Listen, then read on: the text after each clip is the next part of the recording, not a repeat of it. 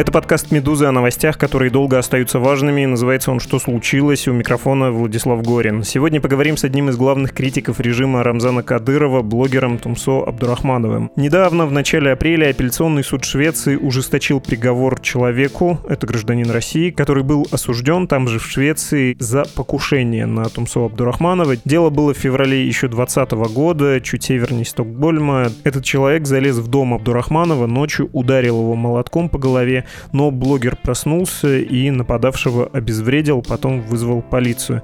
Это нападение Абдурахманов связывает с Рамзаном Кадыровым и считает, что это покушение на него за его высказывание с критикой кадыровского режима. Сейчас все это обсудим.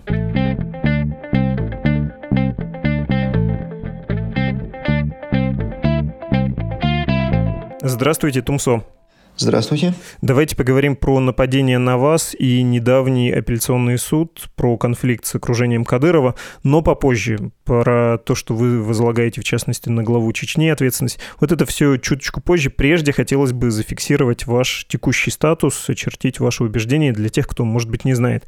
Как бы вы сами продолжили фразу «Я Томсо Абдурахманов» и «Я» и вот это многоточие чем бы заполнили? Очень коротко. Чеченский блогер который при этом находится в Швеции и который придерживается каких убеждений? Ой, ну, по, по поводу убеждений, тут, наверное, тема очень широкая. Нам нужно понимать, о чем именно мы говорим, в каком именно направлении интересуют мои убеждения. Если мы будем говорить о Чечне, то я придерживаюсь, э, в России их, наверное, назовут сепаратистскими убеждениями, но я считаю, что моя страна является суверенной, на данный момент она оккупирована Россией, и мы, конечно, стремимся к освобождению от этой оккупации и восстановлению нашего суверенитета. Это важно зафиксировать и важно оговориться в силу специфики российского законодательства. Нужно сказать, что мы тут не призываем к нарушению территориальной целостности России и все такое прочее, но убеждений никто не может запретить иметь никому. И знаете, я когда ваши ролики смотрел и еще читал про вас немножко, меня смутил один момент, ну или точнее вызвал вопросы. Я хотел бы его прояснить. Про вашего отца, Умалта Абдул Маджидовича Абдурахманова. Он был членом Дудаев Дудаевского правительства, сепаратистского. Это не только в России бы так сказали, это, в общем, я безоценочно говорю, такая академическая да, формулировка правительства, желавшее отделиться от э, другой страны. А еще можно встретить упоминание, что ваш отец выступал против советской еще власти и находился 18 лет при СССР в тюрьме. Можете рассказать про это подробнее, потому что, может, я плохо искал, но я не нашел деталей. Да, конечно. Мой отец, он вообще был старым человеком, 38 -го года рождения. Соответственно, он прошел ссылку в 44-м в Казахстан. И уже оттуда он начал какую-то борьбу с советским режимом. Первый срок, три года, он отсидел еще в Казахстане, Казахстанской ССР, по-моему, на тот момент. А по возвращению он продолжал свою борьбу, и, в общем, после этого его опять задержали, он был приговорен к смерти. Затем 9 месяцев, по-моему, он провел в одиночной смертной камере, ожидая исполнения наказания. Затем был помилован. Смертная казнь была заменена 15-летним сроком. Он отсидел 15-летний срок в колонии строгого режима. Тогда это были полосатые робы, знаменитые по политическим статьям. И после этого уже, когда распался Советский Союз, начался парад суверенитетов, так называемый, когда мы по всем законам СССР вышли из состава РСФСР, стали союзной республикой вначале, затем объявили декларацию о независимости. Мой отец принимал непосредственное участие во всех этих процессах. Он был, ну, неправильно будет сказать, что он работал в правительстве, но он был вот как-то в этой политической теме. Я не могу сейчас апеллировать какими-то названиями, они тогда еще были какие-то советские, там, обком, совмин, что-то такое. Но при первой же бомбардировке в 1994 году, когда был нанесен бомбовый удар по президентскому дворцу, мой отец получил очень тяжелое ранение, и, по сути, он от него так и не оправился. И в 2000 году он скончался с этим осколком в легком. Это, я думаю, нам еще потребуется. Это важный факт из вашей биографии, биографии вашей семьи, из истории, точнее, вашей семьи.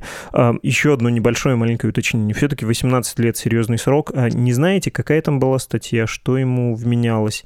Антисоветская пропаганда, кажется, меньший срок давали за это. Нет, я не смогу сказать, что это была за статья, тем более тогда статьи были и другие при Советском Союзе, не как сейчас в России. Но это не просто какая-то пропаганда, там была вооруженная борьба. Хорошо, зафиксировали. Давайте перенесемся в 2020 год. Мы потом такими скачками, как в фильме Тарантино, еще вернемся на чуть более ранний период, но вот про нападение.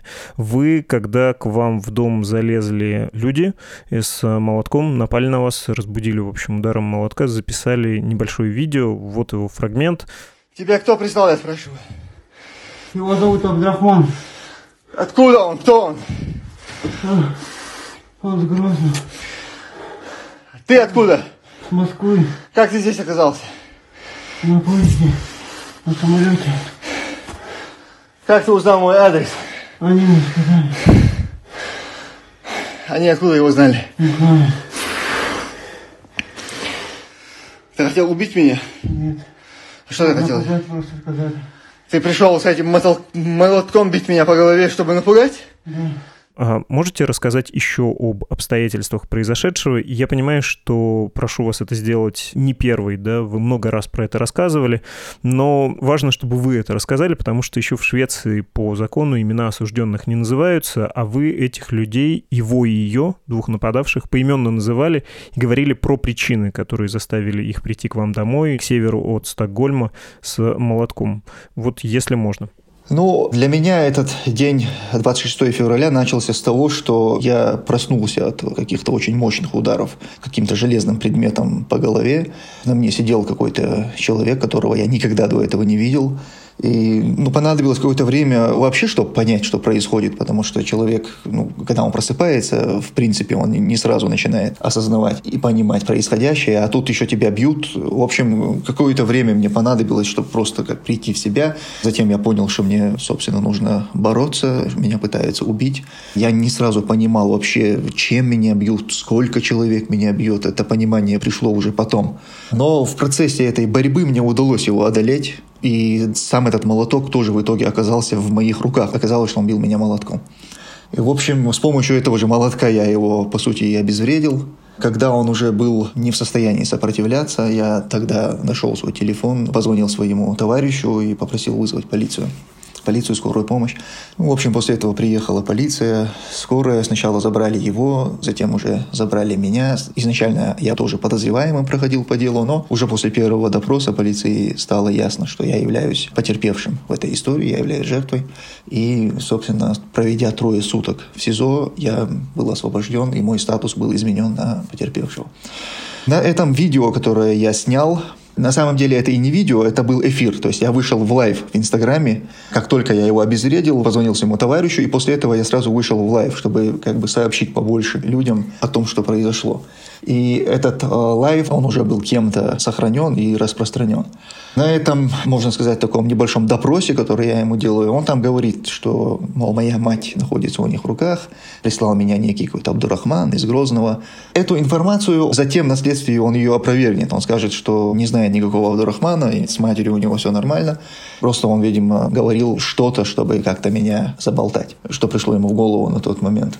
Но в целом он дал признательные показания не сразу. Несколько месяцев он давал абсолютно какие-то бредовые показания, говоря, что типа он со мной познакомился где-то в магазине, я пригласил его пить чай, потом я на него напал с молотком и так далее. А через несколько месяцев, по-моему, в мае 2020 года он начал давать признательные показания и рассказал обо всем, как они готовили это покушение, как они меня выслеживали, он указал на лицо, которое, ну, его сообщник, который вместе с ним приезжал, это чеченец, арестованный заочно шведским судом.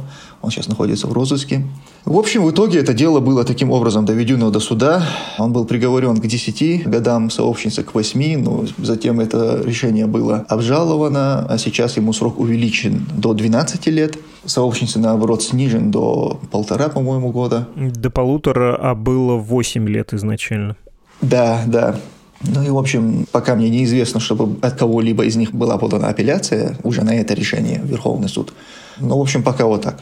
А какова роль сообщницы? Все-таки двое человек к вам зашли или один человек? И кто они? Вы же прямо имена еще называли. И кто она, интересно? Она является просто его сообщницей, и сейчас суд переквалифицировал ее вину из пособничества в попытке убийства на пособничество в нападении с отягчающими, по-моему, обстоятельствами. Что-то такое, вообще как-то иначе это квалифицировано. Но она, нет, она, конечно, не нападала, она просто помогала им. Она была его сообщницей. Но в доме или где-то удаленно? Я бы не хотел вникать в эти подробности, но, в общем, она давала информацию и помогала этому человеку. Хорошо, давайте сейчас, как я и обещал, вернемся не в начало и не в конец истории, а куда-то посередине. Окажемся где-то в середине, в 2015 году, когда вы уезжали из Чечни, искали убежище, в итоге нашли его в Швеции. Из-за чего у вас там случился конфликт? Напомните, пожалуйста, и давайте вот вспомним эту историю с кортежем лица близкого к главе Чечни. Да, только я немного поправлю вас. Убежище пока еще мне не предоставлено. Я до сих пор нахожусь в статусе соискателя. И ни одна страна пока меня не приняла. Значит, моя история началась в 2015 году, 4 ноября. Был еще какой-то праздник, по-моему, День народного единства, кажется, называется в России. И это был выходной день. В этот день я на своем служебном автомобиле после обеда выехал на работу. И совершенно случайно по проспекту Путина, я пересекал проспект Путина и двигался по улице Чернышевского. Так получилось, что я пересек дорогу перед кортежем Ислама Кадырова. Он на тот момент занимал высокую должность руководителя администрации главы и правительства Чеченской Республики. И из-за того, что я пересек эту дорогу перед ним, Получилось так, что визуальный контакт у нас произошел. Он увидел меня за рулем моего автомобиля и увидел, что у меня борода. То есть э, многие неправильно понимают, якобы это был какой-то инцидент, как будто бы я помешал ему, его кортежу, но нет. Если бы не моя внешность, то ничего бы не произошло. То есть я никак не помешал его кортежу. Проблема была именно в том, что он увидел мою внешность, увидел мою бороду и, оставив все важные государственные дела, весь этот кортеж свернул за мной на улицу Чернышевского и на следующем светофоре. Он поравнялся со мной рядом, посмотрел на меня, рассмотрел хорошенько и сказал, чтобы я отъехал и остановился.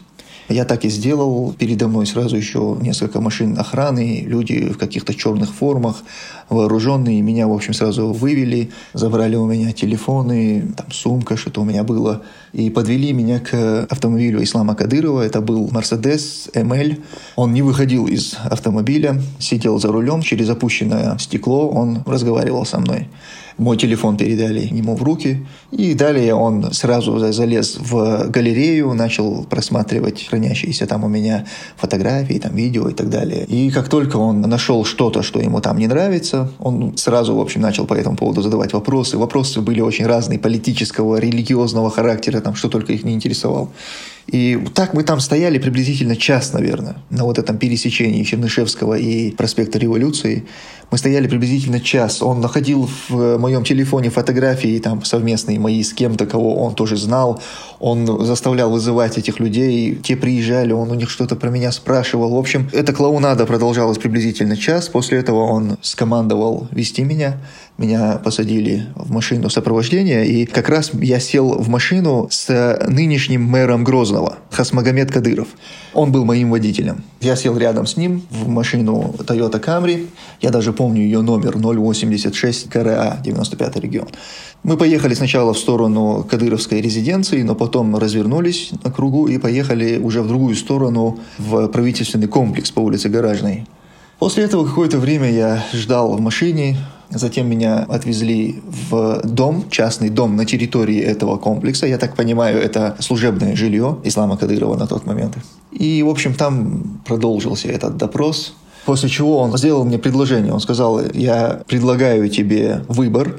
Либо я сейчас тебя отпущу, ты можешь куда хочешь уезжать, убегать, я даю тебе трое суток, обещаю, что эти трое суток я не буду тебя вообще никак преследовать, даю тебе, мол, такую фору, но после трех суток я обещаю тебя найти и убить. Таких, как ты, я убивал немало, это цитата. Либо, он говорит, если ты согласен с тем, чтобы поговорить с нами откровенно, честно, то я приглашу в следующий раз, сейчас говорит, мне надо поехать там в Москву, у меня какая-то встреча, я оттуда вернусь, приглашу людей из там, духовенства, людей из политических каких-то кругов грамотных. И если они тебе объяснят, докажут твое заблуждение, политические, там, религиозные, то готов ли ты принять свои ошибки? Ну, разумеется, я выбрал второе. У меня не было на тот момент планов куда-то бежать, тем более, чтобы меня искали, потом пытались убить. Я подумал, что это, в принципе, нормальный выход из ситуации, можно поговорить. В общем, я согласился, он телефон оставил у себя, и меня отпустили. Затем следующая встреча произошла 7 ноября. Он позвонил мне, я находился дома, сказал выйти, я вышел. На этом же эмейле был он в сопровождении с двумя охранниками. Один был нынешний мэр Хасанбек Кадыров, второй низкого роста такой. И, в общем, меня посадили рядом с ним, спереди, Охранники сели сзади, и мы поехали. В общем, сначала поехали, купили цветы, потом поехали, подарили эти цветы его какой-то девушке, а потом мы обратно приехали в этот же комплекс, в этот же дом. Туда приехали официальные лица. На тот момент это был помощник Кадырова и Кадий города Грозного, Магомед Хитанаев. Это был советник Кадырова и директор телерадиокомпании «Путь» Адам Шахидов. И это был до недавнего времени первый заместитель министра внутренних дел, глава полиции Апти Алаудинов. В общем, разговор, к сожалению, там пошел не в разъяснительной форме, никто там не собирался со мной дискутировать. Разговор сразу пошел в обвинительном тоне. Кадыров заявил, что я являюсь ваххабитом, его пленным, человеком задержанным. Мне нужно очень быстро там что-то объяснить, мои заблуждения. И после этого я должен буду привести всех членов какой-то своей секты, там, какой-то политической партии. Меня уже сделали сначала участником, членом этой партии, затем и роль главы, руководителя этой партии мне сразу определили. Затем в моем телефоне нашли фотографии там, двух моих друзей, у которых тоже были бороды. Их тоже привезли. Ну, в общем, в таком беглом, кратком формате я рассказал вам суть того, что было. Обвинения были абсолютно абсурдные.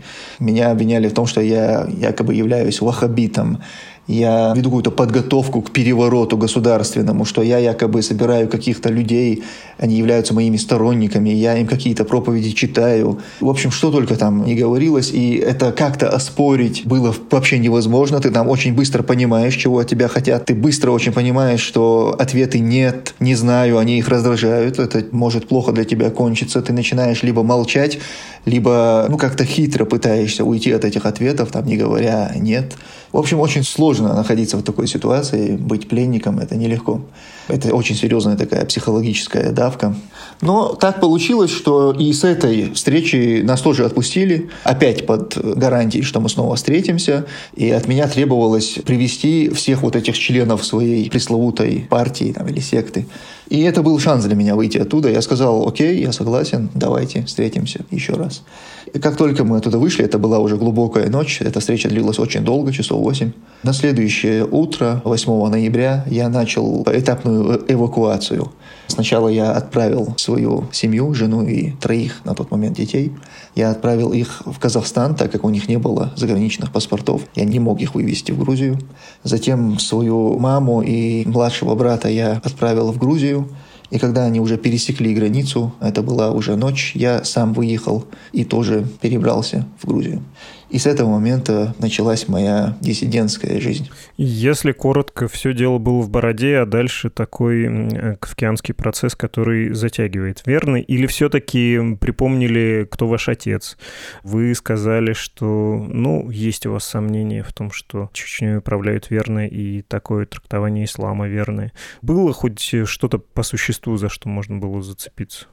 Нет, вообще ничего не было. И действительно, причиной явился исключительно мой внешний вид исключительно моя борода, и это уже то, что они оспаривают и сами представители Кадырова в своем знаменитом стриме с нынешним директором ЧГТРК Грозный Чингизом Ахмадовым. Ислам Кадыров это признал. Он сказал, я увидел человека с безобразной бородой, и я подумал, что он сейчас пойдет и где-нибудь взорвется. Я его, говорит, решил проверить, остановил, привез его, говорит, к себе домой, допросил там и отпустил. То есть это и сами они признают, что причиной была именно борода. И ничего противозаконного я не делал, Никаких противозаконных там экстремистских или прочих материалов в моем телефоне не было. В моем телефоне и в моем сердце было инакомыслие, и это в Чечне не прощается. За это у нас пытают, сажают, фабрикуют дела и даже убивают. Маленькое пояснение. Вы в самом начале своего рассказа произнесли «Я ехал на служебной машине, вы не чиновник, и э, служебная машина у вас была от предприятия, вы инженером были. Электросвязь, да, кажется, называется государственное предприятие?» Да, я работал в электросвязи, и на тот момент я занимал должность заместителя генерального директора, руководителя службы. И у меня был служебный автомобиль.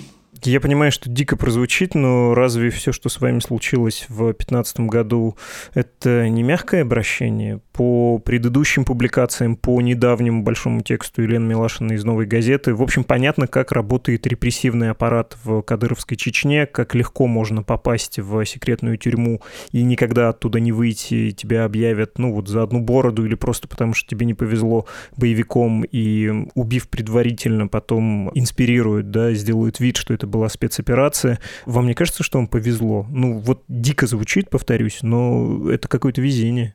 Ну да, действительно, это невозможно не признать, учитывая все то, что было до меня и было после меня, то, конечно, да, мне очень повезло.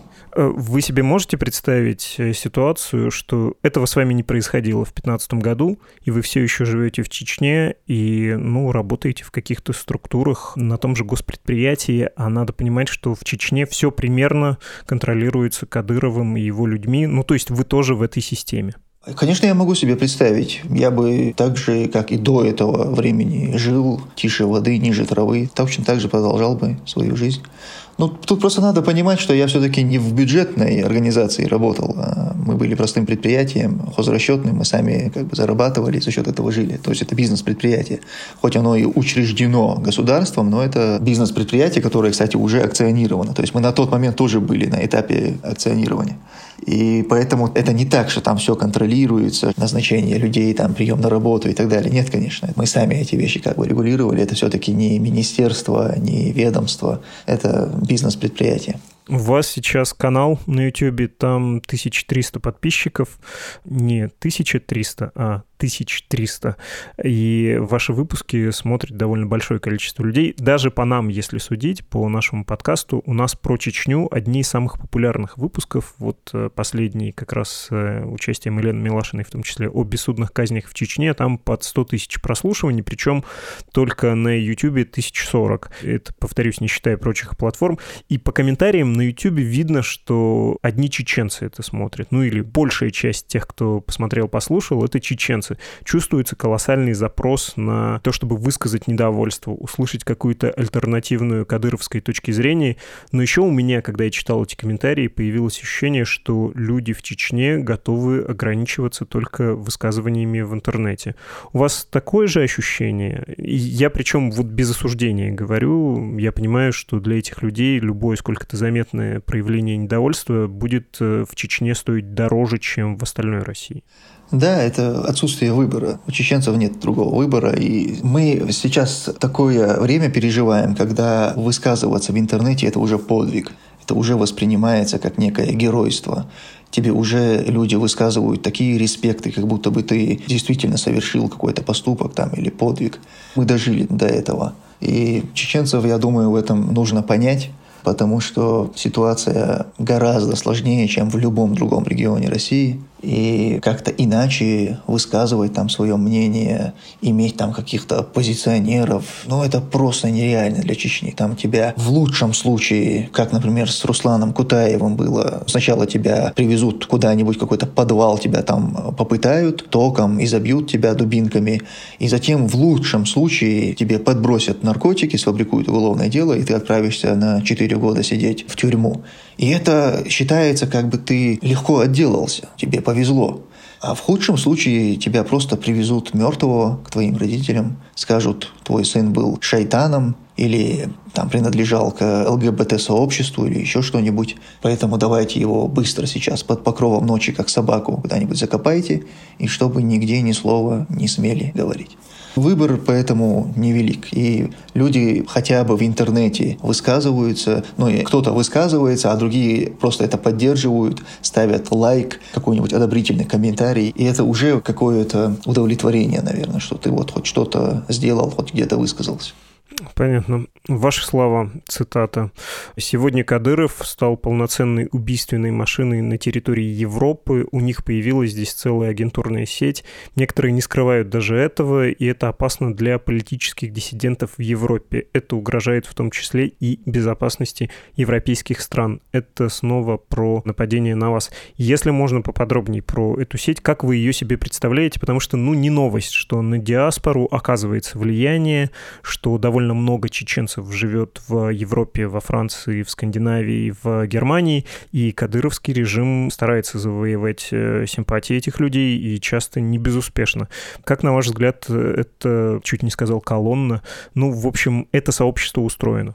Ну, смотрите, сейчас в настоящее время в Германии задержан человек, идет следствие, и следствие ведет Федеральная прокуратура Германии, Федеральная полиция Германии. Это человек, который должен был организовать убийство моего брата. Нам удалось это предотвратить только лишь из-за того, что человек-киллер, непосредственно кто должен был спустить курок, этот человек не захотел совершать преступление, связался с нами, рассказал все подробности. В итоге мы, разумеется, это все передали полиции, и полиция задержала организатора всего этого действия, изъяли пистолет с глушителем, который был привезен из России специально для совершения этого преступления, и сейчас он находится под арестом, идет следствие. Этот человек, который сейчас задержан, он уже 17 лет проживал в Германии. Он имеет статус беженца. То есть это вот как раз та самая агентурная сеть, которая является очень опасной, прежде всего для политических беженцев, чеченцев, но также это представляет и угрозу, в принципе, любому человеку, которого завтра Кадыров по той или иной причине захочет ликвидировать. Чеченцев очень много. По разным оценкам, я имею в виду здесь, в Европе, диаспора насчитывает от 200 до 300 тысяч человек. Это огромное количество людей. Соответственно, все эти люди не могут, в принципе, быть добросовестными, хорошими. Очень сильны связи родственные. Соответственно, люди живут дома, люди ездят домой. Посещая Чечню, очень легко попасть под их какое-то влияние, под какую-то зависимость, под шантаж там, и так далее. Поэтому кадыровцы, конечно, пользуются всеми этими нюансами, кого-то шантажом, кого-то деньгами. Ну, в общем, используются все методы. И в последнее время это вообще сильно активизировалась вся эта деятельность. Вы видите, один 2020 год был очень богат на всевозможные инциденты. Произошло два политических убийства в Европе. Первое во Франции в городе Лиль. Там человек приехал из Чечни, совершил убийство и, к сожалению, беспрепятственно вернулся обратно в Чечню. Сейчас вполне комфортно себе проживает на территории республики. Второе убийство произошло в Вене. В июне был убит э, тоже блогер Мамихан Умаров, более известный здесь по прозвищу Анзор из Вены. Там, к сожалению, само убийство удалось им совершить, но киллер был задержан, и сейчас идет расследование этого убийства. Скоро он должен предстать перед судом. Было покушение на меня, и вот сейчас в 2021 году задержан человек в Германии, который должен был убить моего брата. То есть это сейчас очень сильно активизировалась их деятельность, соответственно, вся эта их агентурная сеть, ее тоже активировали. Это та действительность, которую мы имеем, и мы сами своими силами здесь с этим бороться не можем. Мы просто передаем эту информацию полиции, спецслужбам в этих странах, и дальше это уже их ответственность, как они будут с этим работать. Если это будет эффективно, то, я думаю, такие преступления можно будет предотвращать. Хорошо, спасибо большое вам за этот разговор. Не за что. Вам спасибо.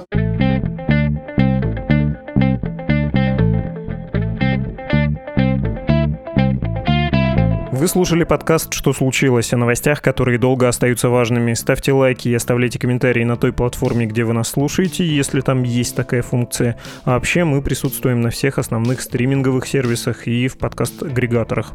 В этом эпизоде я упоминал другие наши выпуски о Чечне и хочу назвать их э, заголовки. Если вы не слышали, можно зайти на «Медузу» и обнаружить эти эпизоды. Один из них называется «Казни невиновных в Чечне – это реальность», рассказывает журналистка Елена Милашина и правозащитник защитник Олег Орлов.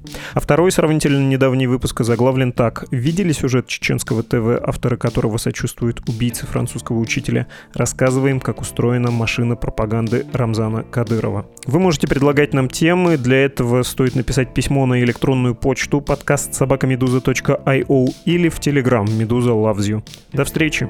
thank you